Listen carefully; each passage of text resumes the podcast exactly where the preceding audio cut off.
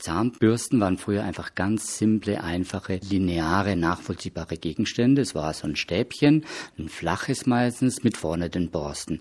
Es gab dann verschiedene Qualitäten an Borsten, härtere, weichere, ganz weiche. Es gab dann Borsten aus Naturmaterialien oder aus Nylon.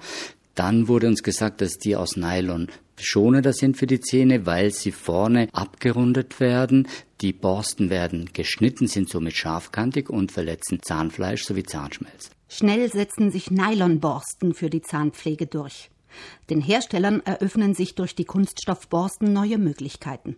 Dann hat sich ergeben, dass man sich einfallen lassen hat, wie kann ich den Endverbraucher kommunizieren oder signalisieren, helfen, dass er periodisch die Zahnbürste wechselt.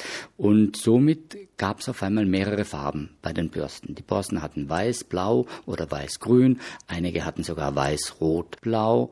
Jeder wollte dann mehr Doppen und mehr Farben einbringen, weil man meint eben, wenn mehr Farben sind, dann ist die Zahnbürste in der Qualität, in der Funktion besser. Das möchte ich hier nicht behaupten. Der Sinn der zweiten Farbe war eben der, dass sie sich langsam aufbrauchte, auswusch und somit mir klar signalisierte, Achtung, die Zahnbürste musst du wechseln, du musst eine neue kaufen. Und man ist brav eine neue Zahnbürste kaufen gegangen. Klingt soweit vernünftig. Schließlich nutzen sich die Borsten mit der Zeit ab. Nicht nachvollziehbar ist für Kuno Prey, wie sich der Schaft, der Griff der allermeisten Zahnbürsten über die Jahre entwickelt hat. Ganz skurril ist natürlich die Entwicklung der Schäfte von einem sehr einfachen, handlichen, sensiblen Teil, mit dem ich dann auch eine sensible Führung habe, im Mund auf den Zähnen und mir den Zahnschmelz nicht wegreibe, sind diese Griffe, diese Schäfte immer, immer größer geworden. Mit zwei Materialien, mit einem weichen Material, mit einem harten Material.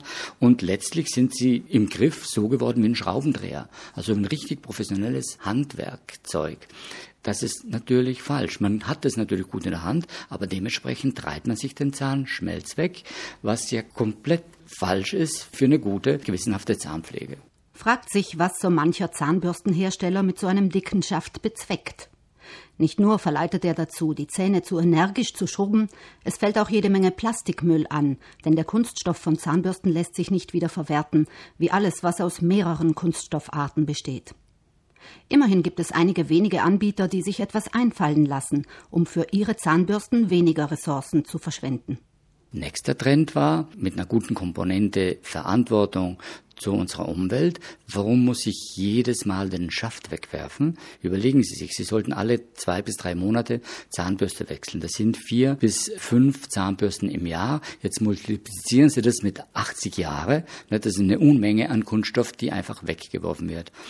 Unternehmer haben sich dann Gedanken gemacht und gesagt, warum nicht nur den Kopf austauschen? Und somit gab es dann die Zahnbürsten mit den austauschbaren Köpfen, mit verschiedenen Austauschsystemen. Und man hat es somit eine Lösung gefunden. Ich werfe jeweils nur ein kleines Teil weg, anstatt das Ganze. Doch in diese Richtung ist das Angebot in heimischen Supermärkten und Apotheken noch ziemlich bescheiden. Hingegen sind andere Trends irreführend oder einfach nur ärgerlich. Etwa ein runder Bürstenkopf wie bei einer elektrischen Zahnbürste, der suggerieren soll, dass Zähneputzen mit dieser Handzahnbürste so effektiv sei wie mit einer elektrischen.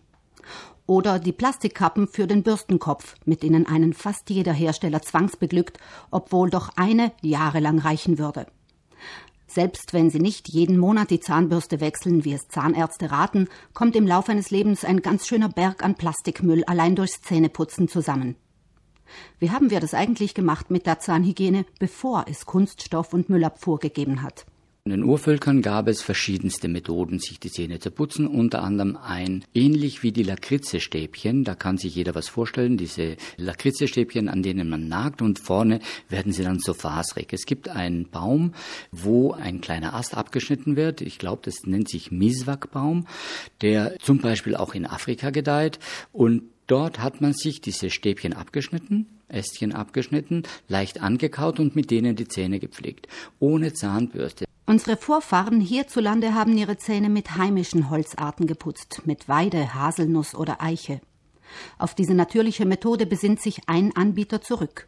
Es gibt jetzt ein Produkt, das einen Schaft hat aus einem biologisch abbaubaren Kunststoff mit diesen Einsätzen vorne von den Ästchen. Und damit kann man sich die Zähne reinigen, braucht sogar keine Zahncreme. Zahncreme enthält zum Beispiel auch Mikroplastik die wieder in das Meer landet, die wieder über den Teller zu uns landet im Körper, weil wir das über die Fische aufnehmen. Die Fische glauben, das sei Plankton, hingegen ist es Mikroplastik. Die ganze Debatte kennen wir, das Debakel eigentlich, würde ich sagen. Daher wäre der nächste Schritt, um Plastik zu sparen, falls das mit dem Holz des Miswak-Baumes nichts für sie ist, die Zahnpasta selber zu machen. Rezepte dafür gibt es im Internet jede Menge.